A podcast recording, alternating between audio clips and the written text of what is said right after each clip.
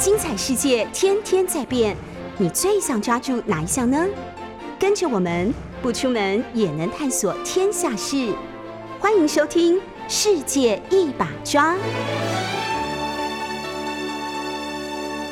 各位听众朋友，大家好，大家早安，我是台北市议员张思刚。那今天来帮钟佩君代班哦。那佩君今天有一些公务呢，没有办法赶到录音间，所以我们就临危受命，然后来帮我们好朋友呢来扛这个代班的责任。那这边现场呢，我们请到一位我们的国民党的新生代啊，他最近才刚接了国民党的副发言人，但是在很多的那个社会议题的活动。都可以看到他的身影哦，而且他是很年轻，好像一九九二年，一九九二年，明年三十岁哦，明年才三十岁，所以不要再说国民党没有年轻人了，还是有，还是有。做做房业这个架杠的年轻人哦，他叫杨直斗，直斗跟大家打声招呼。Hello，大家好，我是直斗。那明年明年的话要参选大安文山区的市议员，那目前是啊在国民党担任副发言的职位，很感谢。主席这一次给我机会，我上礼拜也跟思刚议员一起开了记者会，然后布达。嗯，然后目前是台大政治系毕业之后加入国民党，是，然后一开始也是在市议会跟思刚议员的同事，嗯，呃，王宏威议员，哎，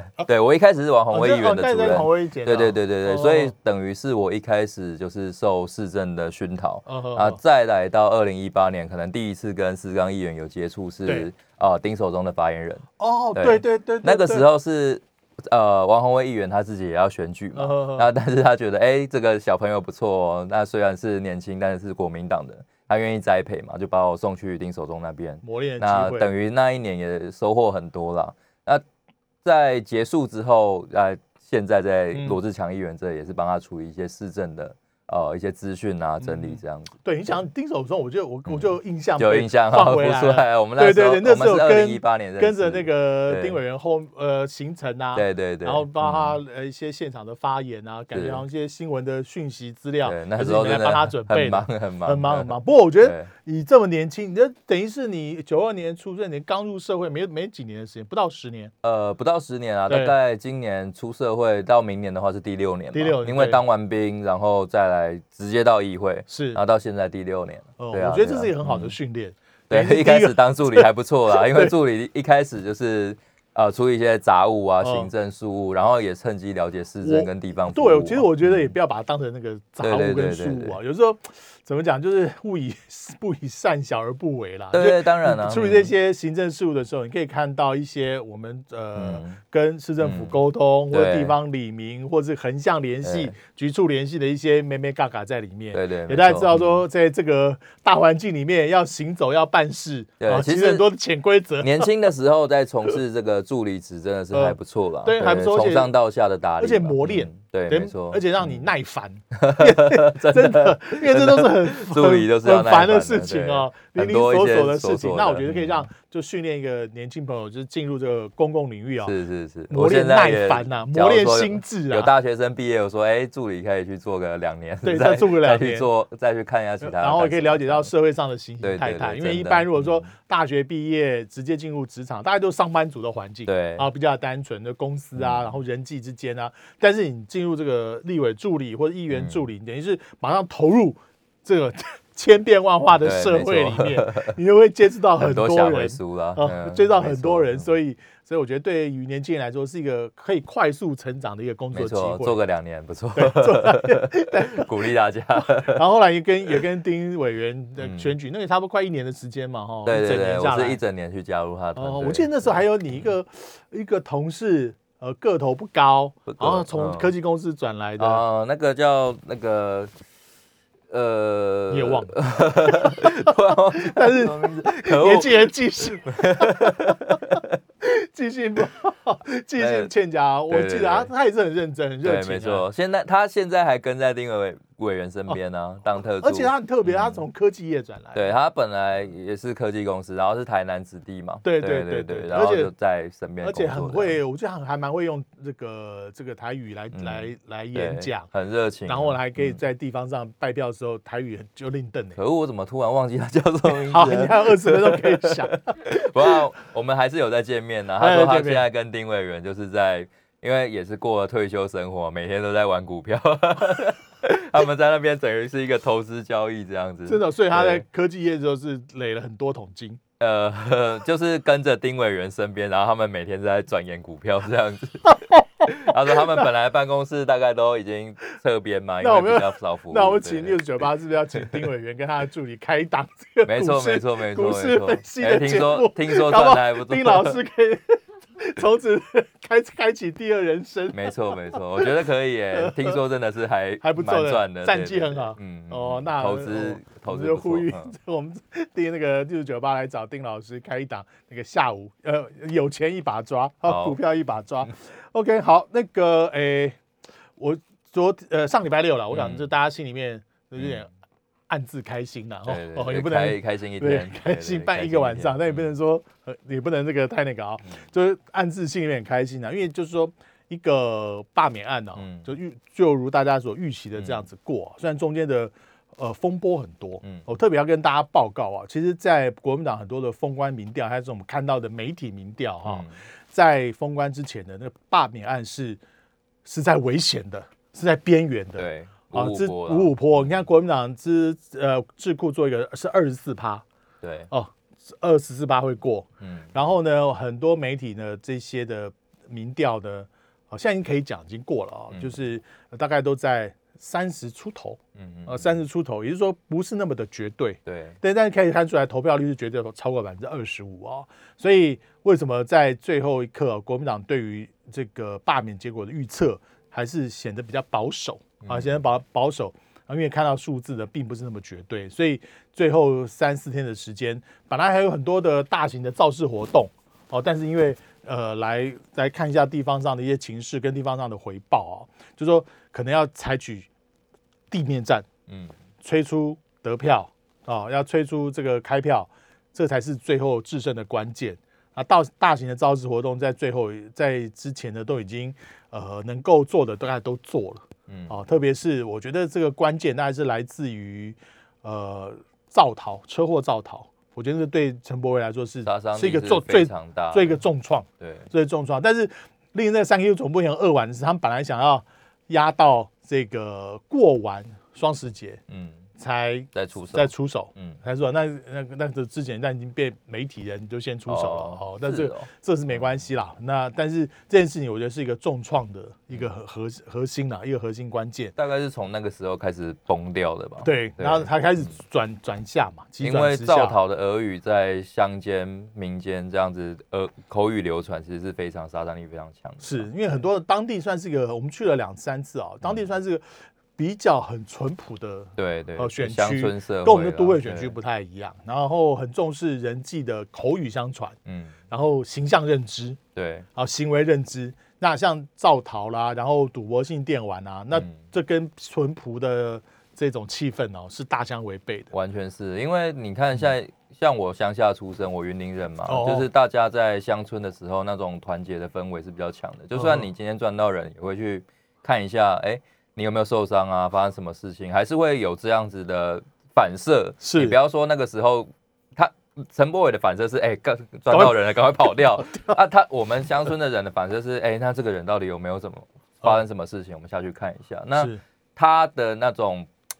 条件反射，就是展现的那种高雄，呃，就比较像都市人那种比较冷漠那种感觉啦。呃那可是我要我要纠正你对。都市人发生这类的车祸，也都是第一时间都会都会去下哦，车是吗？我我是觉得我是觉得说，在乡村比较不能容忍这种事情发生嗯。不要这这这其实任何都没办法容忍。对。对对，那你说中呃虽然是很累，然后但是呢开车造逃，没有嗯在第一时间对于被害者付出关心，嗯然，后主动解决问题的这种态度啊，嗯我觉得是陈柏惟崩盘的最主要因素。完全是。好，那当然嗯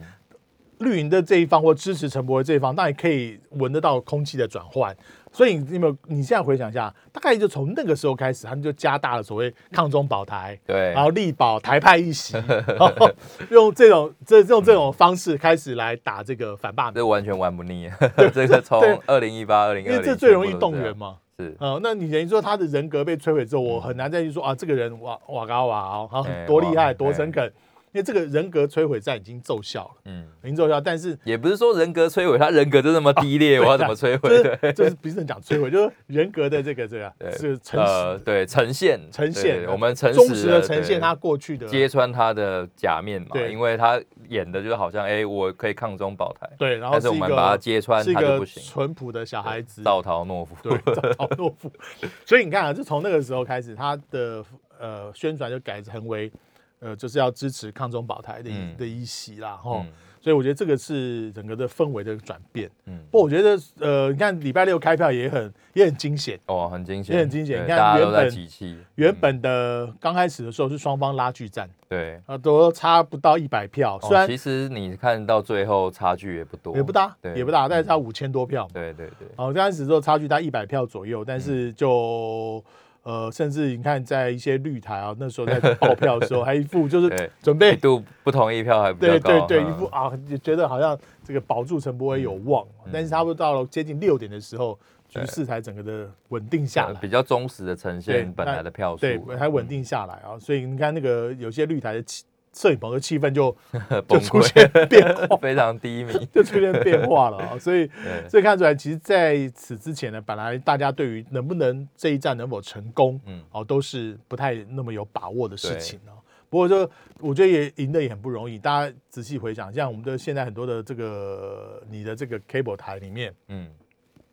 从四九五十，嗯，好像一一路过来，呃几乎都是站在比如比如说民进党这一边，啊，对啊比较帮他讲话。那过去的几个两个三个礼拜里面，几乎全天候的某些电视台每一节新闻、每个政论节目都会谈到陈柏伟，嗯，好，一基本上都是帮他帮是帮他澄清啦、打气啦，嗯然后鼓极力鼓吹这个抗中保台关键一起不能掉啦，哦没错，所以你在这样的一个宣传氛围里面，那陈陈呃连关恒就是罢免方呢还能够获胜的，我觉得确实很不容易，非常真的真的很不容易，很不容易。虽然虽然最后赢的票数也只有也只有五千票啦，对，所5000票以我说看这个趋势，真的国民党开心一天就好了。对对，就是讨厌民进党的人开心一天就好了。对因为还是有七万多人，呃，即便陈柏伟这样子，还是觉得他应该可以留下来帮台中市民。不过因为陈柏伟他们后来打一个耳语，我倒觉得还有蛮有效，就是说嗯啊，这就让他做完，下次不选他。哦，这个这个耳语是有效的哦。真的吗？，对，嗯有人就觉得那那就让他做完嘛，我下次就不投他了嘛。嗯哼哦，那我下次另外再找支持者嘛。嗯那我觉得这个对于一般人来说，或是对他的厌恶感没这么大的人，但是本来就没投票意愿也没那么高的人，嗯就基本上也会有还是会有个效果是，啊，会有个效果，就觉得啊，那就那就让他这样做下去吧。但是罢免也就是我们呃宪法赋予我们选民的权利嘛，嗯，选举罢免、创制、复决嘛，嗯这些都是呃宪法保障。那 现在反而是，哎、民进党当初二零一六年修法，就说，哎、民族的胜利啊，往前一步。那、现在好像柯建明讲的嘛，你昨晚输牌啊，今天就要翻桌，就是马上就要把修那个呃罢免门槛往上调，这也是比较有点像输不起的感觉，但像礼拜六晚上，大家就在传一个一个报道啊，嗯嗯嗯。就是当时二零一六年啊，就是嗯各党对于降低罢免门槛的一些发言。嗯。啊，以当时的发言来看，支持的都是大绿小绿，哦，是，对，几乎每个民进党的立委啊，时代那时候还有时代力量的立委啦都都是支持降低罢免门槛，是。因为那时候他们本来是要罢蔡政元，没有成功。啊，还记得这那件事吗？有一批割阑尾嘛，对。那割不割不赢，他们就觉得说，哎、那就是制度要改啊，规定的关系，那我就来降低门槛。嗯。然后再来，然后这个国民党的委员呢，基本上都发言的反对降低门槛的。对，啊。但但是现在好了，一事党事隔五年嗯，那现在谁受到这样的一个条款，嗯受到折磨比较多？其实也不要说呃谁折磨比较多啦。如果觉得当初当初觉得这件事情是对的，做下去，那就不要有怨言嘛。因为嗯毕竟你们也是在这个制度底下罢免了国民党一席韩国瑜市长。嗯嗯，那现在又要跳出来说，哎、觉得这个制度不公平，那不就是回力标又重重的打脸自己？嗯嗯嗯，对啊，所以啊，所以就是我们大家的立法委员哦。就是有时候在立法或去推翻一个法律的时候，往往想的都是短期的利益短期的很反射的，短期的那个政治的收益，也没有想到说这个法呢修下去之后，对未来的政治会有什么样的一个副作用，有什么样的后遗症，通通不去思考哦，觉得只要对我现阶段的政党利益有帮助，就这样修下去。其实他们也我觉得这是国家的乱源呢。对，其实民进党也是怕，你知道吗？因为我们通常我们自己的认知，是民进党超级会选举，嗯，但是我觉得他们这一次罢免战，他们是非常没有把握，也害怕这一次，因为接下来还有可能罢免林长佐的行动，他们会担心啊，因为就他们那么会选举的这个模式来讲，罢免他们没有办法全胜，因为他们过去我们在韩市长那个时候，我们采取的策略是冷处理嘛，韩市长就去。呼吁说：“哎，我不要投票，对大家不要去，我的支持我的你就不要去投票。”然后他就做好市政，他也不升高冲突对立，但是他还是被罢免掉了。是，但王浩宇就不一样，王浩宇那个时候也觉得说：“哎，那我是不是就不要升高冲突对立？然后我也是不支持，不要叫我支持者可能没有必要去投票，我就是把我投票率降到呃同意票只要不超过二十五趴，我反正我就不会过嘛。”哎，结果他被罢掉了。嗯，那黄杰的时候就开始，民进党想说不行啊，那王浩宇上次被罢掉，所以我这一次是不是要号召支持者出来，全力的保护黄杰？嗯，哎，发现这个方法是奏效的哦，发现原来冲突对立会让黄杰这一任可以留下来。那结果到了陈柏伟这一任，他们又如法炮制嘛，结果发现哎不行啊，我再继续抗中保台，我再继续拉高对立，我再继续动员投票，换来的是哎陈柏伟也没有办法保住，是，所以他们过去那种。大家觉得他们很会选举，但是他们对于罢免案的选举，他们不知道该去冷静处理，还是要去拉高冲突。尤其是接下来还面对林长佐，你看他们会觉得说：“哎，那接下来我该怎么办？我没有把握，那我干脆把我的罢免门槛直接调高算了。”对啊就是在林昌佐来不及的，应该是他这个两阶段的。这个联署人已经送到中选会去了。我昨我昨天看报才知道，他十月九号就已经送了第二第二阶段的联署。所以其实有可能他是会公投帮罢免，但是我不确我不太确定。如果民进党强硬强硬的修法，那我们这一次罢免林长佐会按照旧制二十五趴。还是许志杰可能他说他考虑提出三十五趴嘛，就同意票要大过不同意票，然后同意票要有三十五趴。哎呀，那这就回到原本的那个 呃二一对啊，双二一就好了。我如果五成的话，我觉得策略就简单。五成的话，就是叫你另外一半不要不要投票，对对，就就没事。对，但我我觉得罢免还是跟那个被罢免的人的人格跟社会对他的观感。嗯，然后他的表现，我觉得是很大的关系。那个是因为是以那是罢免案，纯粹是以人喜好这个人或讨厌这个人，对，当然作为一个核心啊。所以你你去说我要我要的去支持要呃反罢方是要去投票，还或是不投票，其实那个很难掌握。对，跟当时的社会气氛也有关系。我觉得最主要还是被罢免那个人的这种社会观感跟认知，仇恨，对仇恨值有多大 啊？仇恨值越大，他的这个。被罢的几率就越高，没错。但是林长佐在万华的确仇恨蛮高的，对。所以我刚我刚才在路上啊，这个一个有一个这个 Uber 司机啊，嗯，对，就认出来嘛，他就谈到林长佐的问题，我就问他说：“那这这样会不会呃呃，民党朋友说，或者大家可以这比如说为了政治和谐啦，是不是就不要罢？就那个 Uber 司机的想法出乎我意料，他是台北市民，他当然不是住万华，他反而他说反而他说罢林长佐反而简单。”为什么？因为万华的这个从五月以来的这个疫情。被污名化很严重，对对，商家到现在生计都还没有恢复，嗯，然后呢，大家会觉得说万，然后民党一很多次说万华是破口，嗯，好，再加上林长佐在当时呢没有很强力的帮万华人来做辩护，嗯嗯，来来这在帮他们这个伸张正义啊，所以他说其实林长佐的这个这个部分啊，更更容易动员。哦，真的，对，就是他的诉求更单一，嗯，所以他就觉得说，其实这个林长佐呢未必罢不成。我觉得林长佐其实是有机会的，因为这一次罢免陈柏伟跟罢免林长佐有很多很相似的地方啊，因为他们都是打抗中保台，然后空气战，其实他们对于选区的接触肯定不如我们。像可是，指导我要我要这个纠正你，林长佐已经两任。对，到现在为止六年了耶！你说一个立法人，我六年，我跟我跟选区连接还不强，那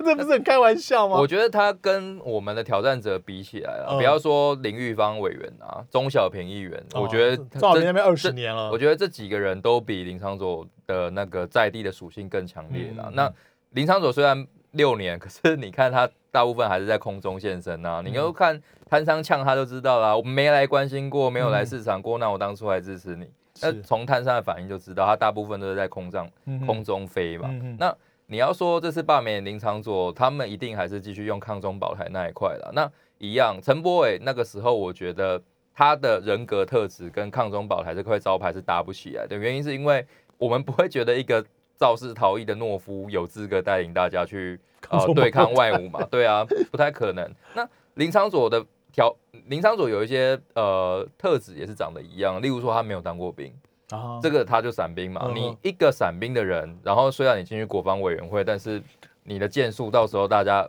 你的这些咨询呢，到时候大家要一一翻出来检视，他一定会有一些闹笑话，因为毕竟他没拿过枪，对国防可能也不是那么熟，嗯那就到时候再来看嘛。他到底资不有没有资格扛起抗中保台这块牌子，还是他自己个人会把这块牌子给砸掉？这个时候就是我们罢不罢得了他的关键。对，所以他一直在，他就就开始放这些消毒啦，对，说不要再仇恨罢免了。对对对，他有点求饶，说有点就 跟朱立伦喊话喊话啦，然后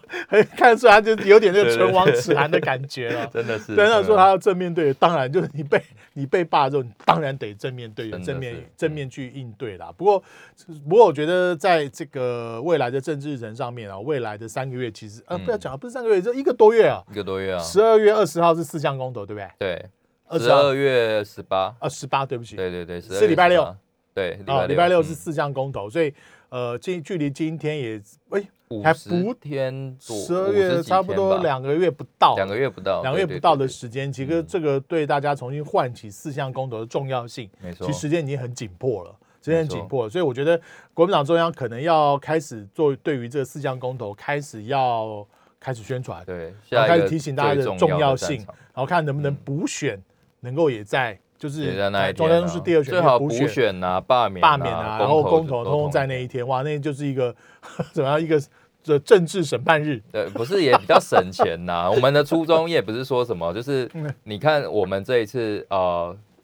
中选会。要办理陈柏伟的这一场选举，他跟二倍经借了两千多万。哎呦，哎，要多花那么多钱，那全部一起办就可以少这些人员的作业。是啊，是啊，一起办嘛。而且只有在选有的选区有罢免票，有的选区有这个要立委补选，他在选票上面应该很很好，很好处理啦，简单处理。OK，好，那我们休息一下，马上回来。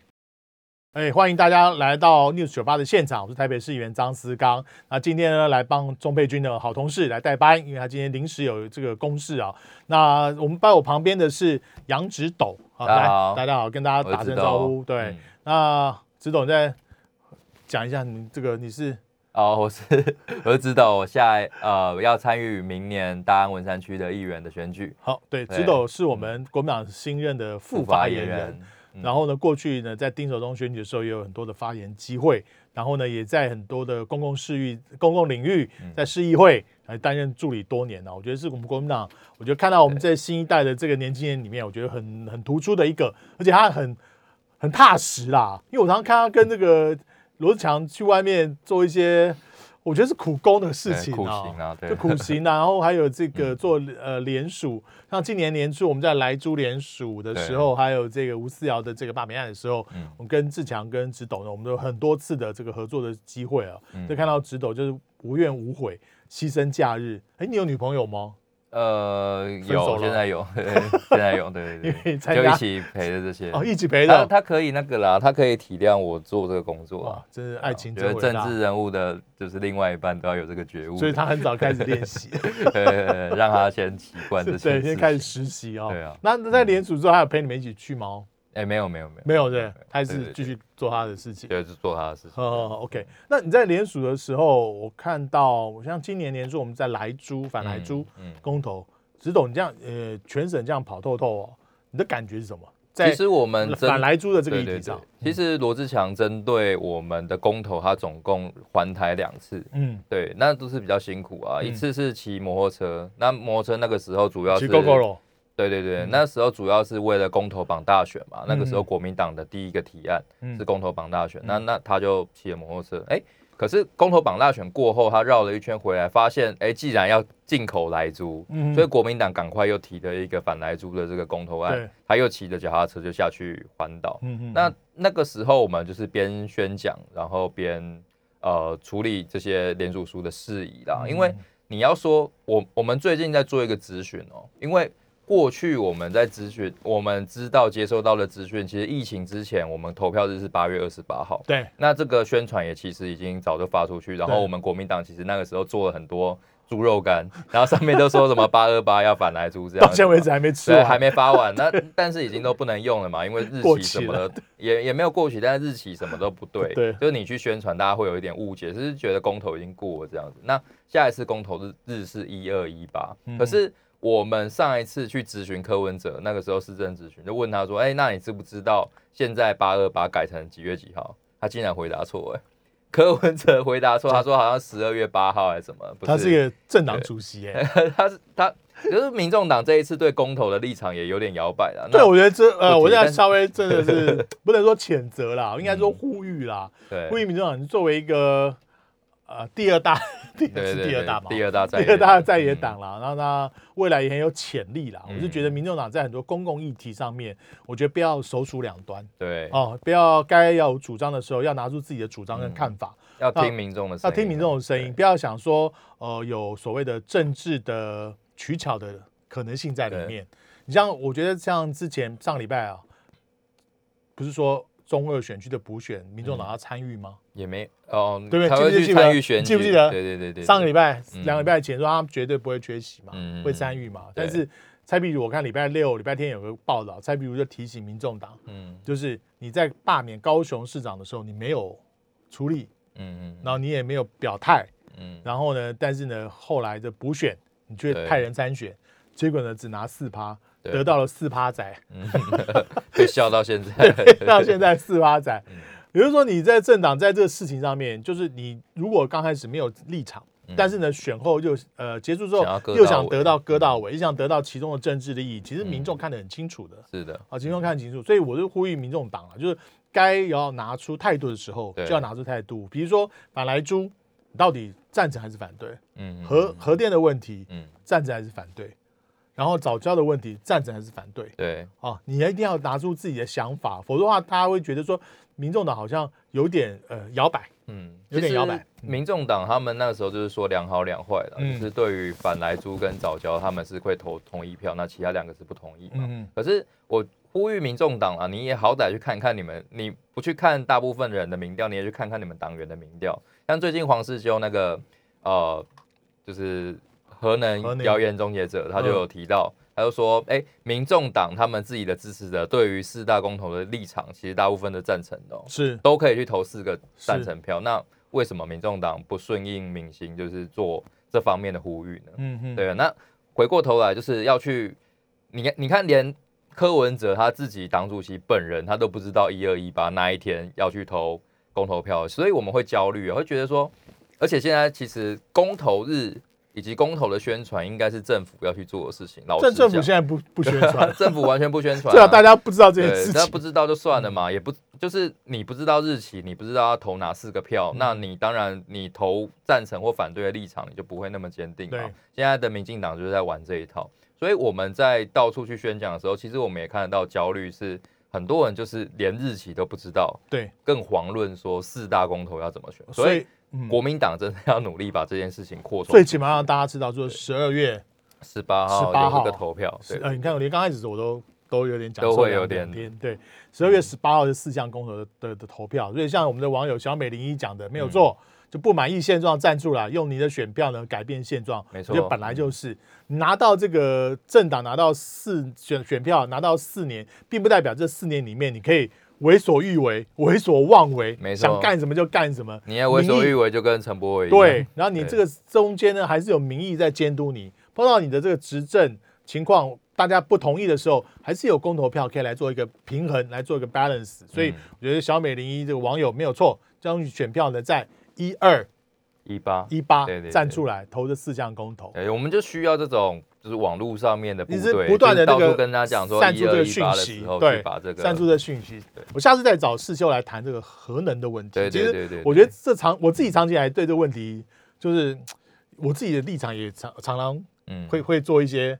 变化了，变化了 哦，就是因为有的时候我们我们自己并不是这方面的专家，嗯有时候只是嗯只是听这个想法，听那个想法，而且这这整个大的环境啊，对每种能源的用法，嗯怎么还有怎么用，嗯其实常常都在做一些改变。世界上其他各国也是如此。但现在的趋势又有点转回变了因为福岛之后有一度大家很害怕嘛，但是其实现在以世界上面来讲，大家核能还是重启啊。对啊，那你跟呃我们强哥啊还有我们嗯在这个市场哦，你自己的感感感觉就是哪一个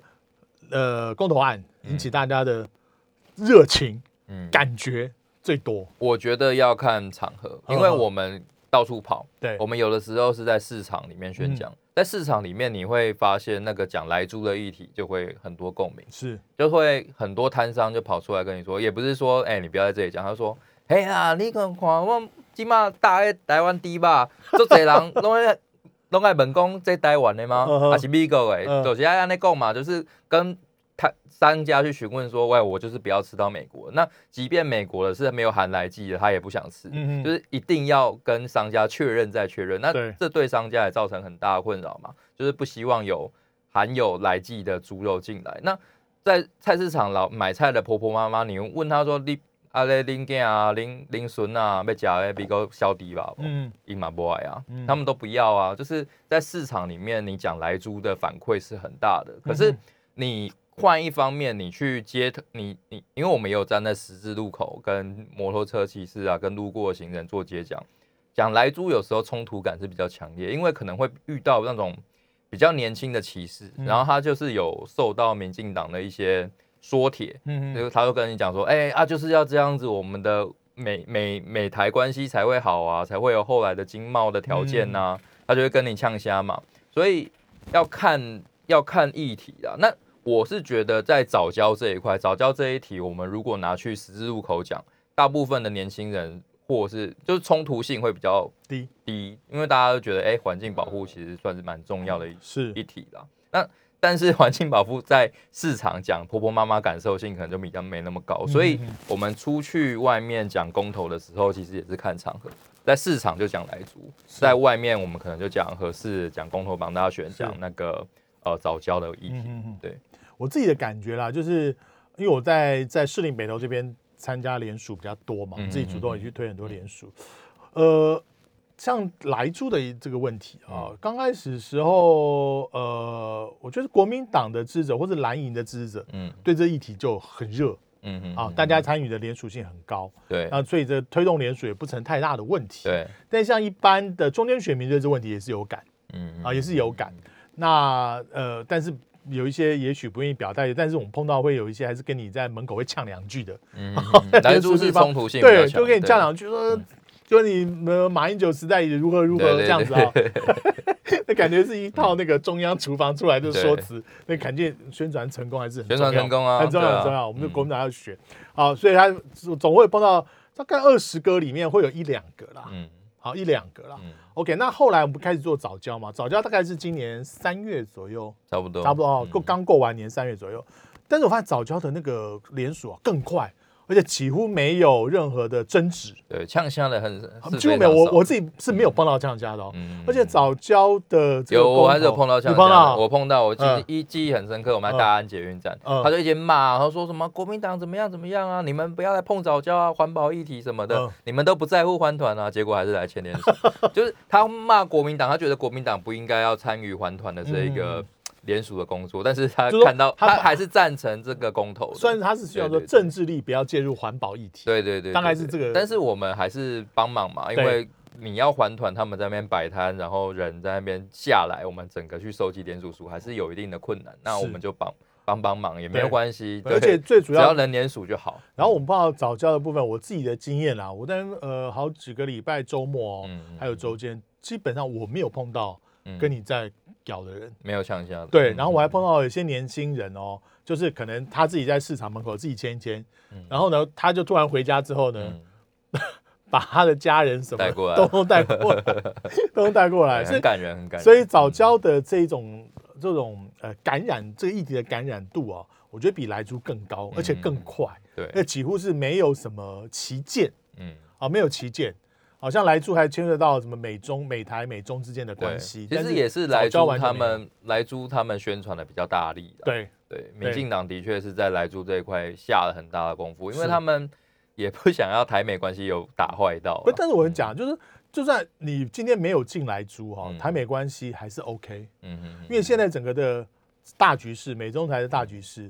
台湾需要，呃呃，台湾需要美国，那同样美国也需要台湾。啊，这是真的、啊。对而且，所以我我都训练我们的那些志工啊什么的，如果遇到有人来呛下，就说啊，美猪换到什么，美对啊猪换到什么，是啊美猪换到什么，就这样洗回去就。看不出来你美猪换到什么东西对啊？你说嗯后面有实质的一些经贸进展吗？也没有啊。但是 说有什么？但是你今天如果不进，有买都买更多武器对嘛，但问你啊，就你不进来之后，你是不是还是得买武器？对啊，对啊，对啊，你还是得买嘛。你不会说我进来就之后少买几个飞弹嘛？上个礼拜不会啊一百套的那个爱国者，哎，都叫你吞就吞了。的所以其实基本上我们对美国是没有什么抵抗力。OK，我们先进广告，下一。大家好，我是台北市议员张思刚。那今天帮我的好朋友、好同事钟佩君呢来代班。那在我旁边的是杨植斗，他是我们国民党新任的副发言人。然后虽然年纪轻轻哦，但是已经身历百战了，在公共领域啊、发言领域、政治领域上面，都已经累积有一一定程度的这种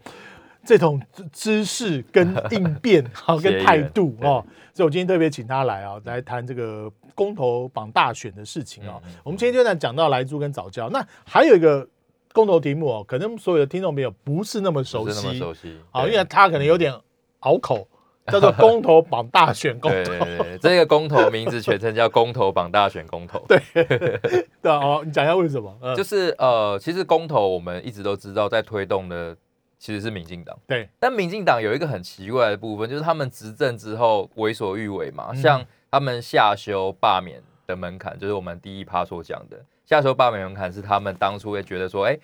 罢免难为那么不容易哦，那我就是试着把罢免门槛往下修，我嗯未来就会很很简单的、很轻易的就把这些我不想要的立委给罢免掉。嗯那后来我们发现回力镖打回来嘛，原来罢免的是你们自己人。那当然我们也有受伤，那就是当初没有好好去思考这个制度为未来造成什么影响。那公投榜大选也也是一样，他们当初为了追求公投，是很多人牺牲奉献的结果嘛，就是公投是直接民意的展现。那在修法之后，我们在二零一八年的时候，我们发生了一件很荒谬的事情，就是因为公投票的那个案数太多，对，所以大家在投票所塞爆，嗯就发生了像我们台北市长那个时候选举是四点还在投票，然后边投票边开票，这种很荒谬的事情。我们那个附近的市东国小对，就是你们士林嘛，你们士林投到快七。点呢，那时候已经有些票已经开的差不多了，六点四十几，你就你们那里还在投票，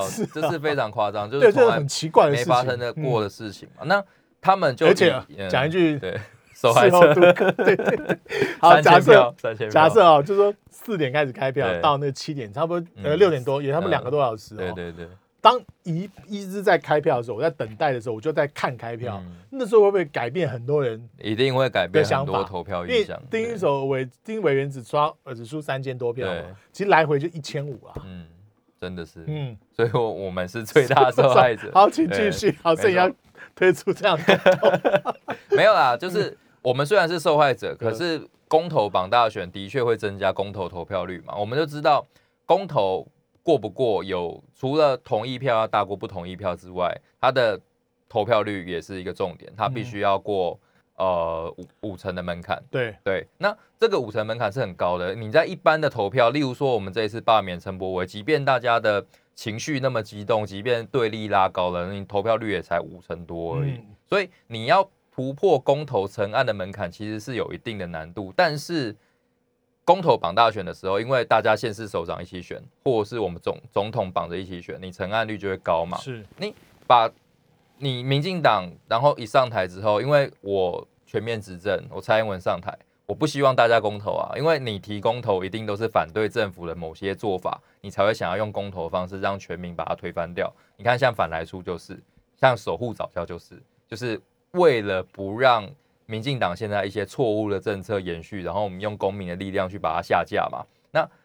他现在就是觉得，哎、我稳定啊，我是全面执政啊，我不希望人民监利用公投来，呃自走我嘛。那他就是修法，修法也是民进党，你看他们二零二零年之后就修法，就说嗯，以后公投不要绑大选，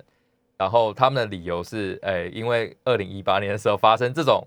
就是边开票边投票那种荒谬事，他们承等于承认那个时候的错误，然后他们说，哎，那以后就脱钩，所以二零一二一年是今年嘛，然后每隔两年，也就是下一次二零一三年，然后八月的第四个礼拜六，就是在法律里面明定的，就是绝对会脱钩，因为我们总统是四年一次，然后呃，都四年一次，对对对对对，总统是，对对对，但是那个公投时间点不一样，公投是两年一次，然后刚好都是错开，等于每年都有选举，但是公投偏偏跟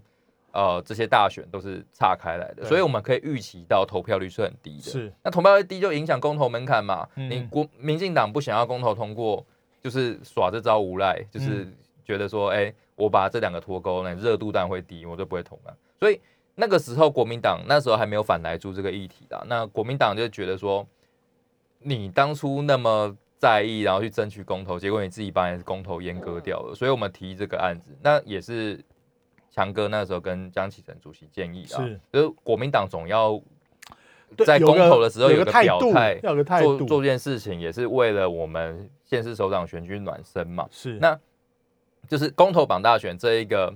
呃，公投案它其实是一个双刀，嗯，就是我如果过了，你就废除了嘛，以后我们公投就要绑大选，这没有问题。嗯哼，那如果没过呢，就证明了公投绑大选的这个公投，因为你脱钩了，所以它投票率低，所以没过嘛，公通过的几率就相对降低对对对，就跟你说明了公投跟大选脱钩的荒谬，因为就是会投票率降低。是那时候去想到这一招了。那其实很多人去是不明白说为什么要去。把它脱钩掉，或者是呃把它勾在一起，那主要就是希望投票率更高，嗯，然后其实也省钱，就跟我刚才所讲的，你罢免一次你花两千多万，那你公投一次你不跟大选绑在一起办，那又花多少钱？我记得我上次看资料是好像要花八千多万来做一次公投案，对，那八千多万可以买多少疫苗？可以让多少？呃，低收入户的孩子，或者是现在产业讲这，他们才不 care 这事呢。一个政治利益 哪是八千万能够比得上的？我为了我的政治利益、政治诉求，然后不要让共和通过，我多花八千万算什么？这这是国库的钱，又不是我民进党自己掏钱出来。所以这样就很低级嘛。所以我是希望说，如果可以的话，这个东西。投票率提高了，然后又省钱，为什么不做？所以也呼吁大家支持一下 我们公投榜大选公投，公投榜大选公投，不要忘了是第呃，算是其实是第一个公投，领先人是江启臣，对，这是第一个公投啊，国民党第就公投榜大选公投，对，大家就回想一下啊，就是我们年纪比较大，过过去的事情记得比较清楚。像二零零四年阿扁连任，对，他是不是也搞个什么入联公投？对啊，对啊，对啊，他也是公投榜大选，大选榜公投。好了，二零零八年那一次谢长廷也也是弄个什么入联公投嘛，对不对？好，那时候国民党相对出一个反，就反联公投，对对对，反是呃反返还的返，呃返回的返哦，不是反对的反哦。那呃，所以两个公投呢来互相的较劲，对，那都是公投跟大选同一日。嗯，好，我们再举一个国外的例子，像加州前一阵子也有进行一个罢免案哦，大概差不多一个半月前哦。那时候，呃，加州那时候有也是民众联署要罢免现在的民主党籍的州长纽森，呃，州长好像是纽森吧，OK。然后呢，所以有这个罢免案。但是加州罢免案呢同时呢，你要列出谁来继承继任，假设罢免成功的话，所以他的后名单里面也有他的这个候选人。哦，他是。罢免之后要投票投选举人，因为罢免之后呢，要投新的对，要投新的新的新的州长。所以假设这个现任州长被罢免之后，哎，马上无缝接轨，新任州长也出现。所以共和党有很多人来角逐这个这个加州州长。因为投票也很有趣，等于是你同意罢免陈柏伟，下面要可能投严匡对对，或是洪慈优，或者是陈世凯之类。那那所以他是有这样投票进行哦。当然呃还是。保住了，民主党有生保住了这个席次了。这个加州州长，因为因为加州本来就是民主党的囊中物嘛，基本上就等于是等于是民民主党的这个很大本营呐，哈，相当于这个大安区的概念嘛。哦，你讲的你就懂。然后呢，但是呢，你要看啊，加州在同时呢，还有我记得还有十几个这个公投案，同时也在进行。嗯，哦，也在进行，就是说他同时在罢选举这个罢免。州长的时候，他还有很多二十，然后这样十几个公投案，包括什么教育的啦，还有地方财政啊等等啊，通通都一起投票，投票秩序也很好哦。哦，投票秩序我没有我是觉得那是动线跟事前对，所以我是觉得你投票投票的会排很长，那个嗯。那个是可以用很多的技术对啊，哦来去克服。而且你都一次了，你下一次再加倍的开开票所不行吗？对啊，对啊，对啊。总是有前车之鉴，我们大家互相学习，不是你觉得哎、这一次会排队，你下一次就把它阉割掉，就说那我们以后都脱钩。是啊，那以前的以前在大共同党大选的时候，就阿扁时代，你要选举的时候就拿这个当武器啊，嗯，来去来去鼓动自己的支持者来去投票啊，鼓励大嗯家投票率啊。那你现在感觉这公投未必对你有利的时候，你就把公投阉割了。没错那，个 我你这个公投前辈蔡同荣啊，蔡同荣会生气啊，对 哦，蔡同荣会生会气啦。对，所以所以我觉得呃，公投榜大选其实坦白讲是一个提升民主的参与了没。错，嗯啊，提升民主的参与，不要拿那个枝枝节节、动线的问题、行政的问题那些去去阻挠大家民民意的参与嗯啊，民意的参与啊。特别是我觉得现在本来说这个不在籍投票，本来这个会期要进入议程的，可是看起来好像又有不同的声音出来了 啊，有人在啊挡，又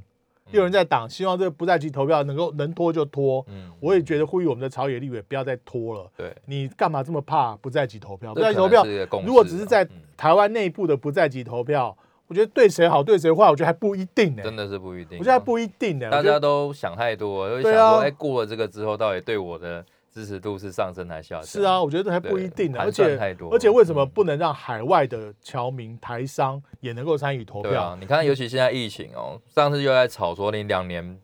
没有回来你就出籍嘛，这我觉得没有道理啊。对啊。那你还不让他同学对啊，我觉得你票得阉割这些朋友的投票权，对跟公民权。那这些台商在海外，他是有缴税的哦。嗯嗯哦，不管是当时你现在税怎么弄，但是他相当的程度，他对国家是有贡献的。你不能因为说他因为疫情的关系没办法回来，阉割，来或者说把他没收他的公民权，我觉得这个是都是没有道理的事情。我觉得唯像很多嗯像我们快结束了，像很多国家都可以用网络投票，是你可以拿验证码，这在技术层次上面完全可行的尤其在十几年前，两千年初的时候还做不到，嗯但现在你都做到了。很多的东南亚的朋友在台湾打工上班的，也都可以进行投票。嗯你更不要说美国人。美国公民在台湾也可以投票对，那为什么我们中华民国公民在海外没有投票权，要被剥夺公民权我觉得多讲这个事情是讲不通的。对没有人要说为了一张投票，然后去坐飞机花那么多钱，我觉得这个很不应该。